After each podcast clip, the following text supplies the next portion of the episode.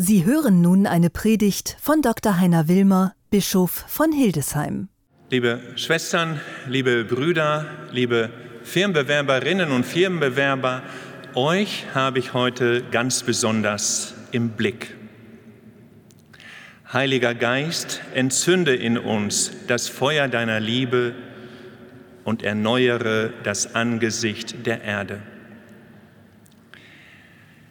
Die Jünger im zweiten Kapitel der Apostelgeschichte sitzen hinter verschlossenen Türen. Das Bild, das mir kommt, ist das von verschreckten Männern, aufgescheuchten Jungs, die sich verbarrikadieren. Sie wissen nicht, wohin. An einem Ort sind sie verschlossen. Und dann heißt es, der Geist tritt ein und erscheint wie in Feuerzungen und lässt sich auf jeden von ihnen nieder. Liebe Firmenbewerberinnen und Firmenbewerber, als ich zur Schule ging, auf dem Gymnasium im Emsland, gab es eine Kapelle in der Schulgemeinschaft, in der man tatsächlich dieses Bild sah. Die Apostel zusammen an einem Ort und über jedem Kopf eine Flamme mit etwas Abstand, die sich niederließ.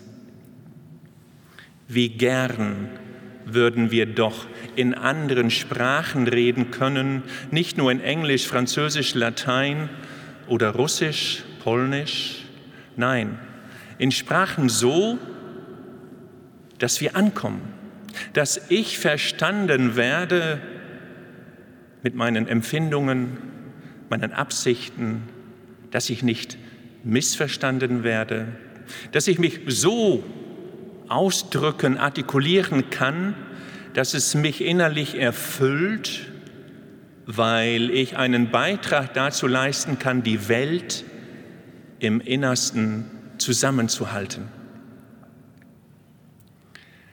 Heiliger Geist, entzünde in uns das Feuer deiner Liebe und du wirst das Angesicht der Erde erneuern. Es ist ja nicht so, liebe Schwestern und Brüder, dass als Jesus fortging, ein Vakuum entstand, so als sei eine Leere. Nein, er geht schon fort, aber im Fortgehen ist der Heilige Geist da. Es ist unsere menschliche Erfahrung, die so ist, dass wenn wir scheiden, wenn wir uns vielleicht voneinander trennen, wenn ein Vakuum entsteht, eine vermeintliche Leere, dann gibt es eigentlich kein Vakuum, denn an diesem Ort, in diesem Raum ist Gottes Geist schon da. Entzünde das Feuer deiner Liebe und du wirst das Angesicht der Erde erneuern. Nicht nur in der klassischen Sakralgeschichte kennen wir das Bild der Flammen. Es gibt zurzeit ein ganz, ganz neues Bild, wenn Sie so wollen, wie eine moderne Ikone. Vaidotas Valio Kevicius, der Sänger der Gruppe The Roop.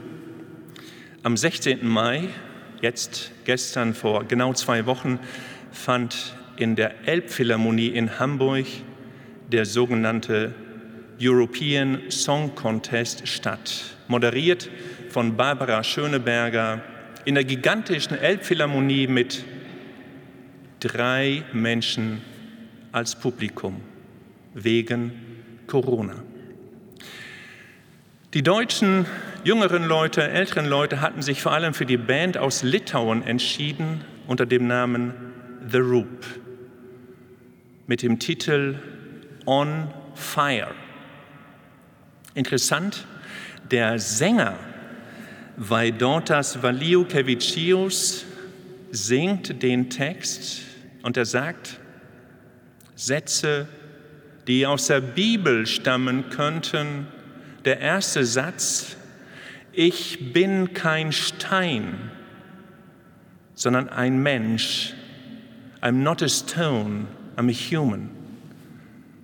So als wollte er Bezug nehmen auf den Propheten Ezechiel, der davon spricht, Herr, öffne mich, mach mich zugänglich, nicht für ein Herz aus Stein, sondern für ein Herz aus Fleisch.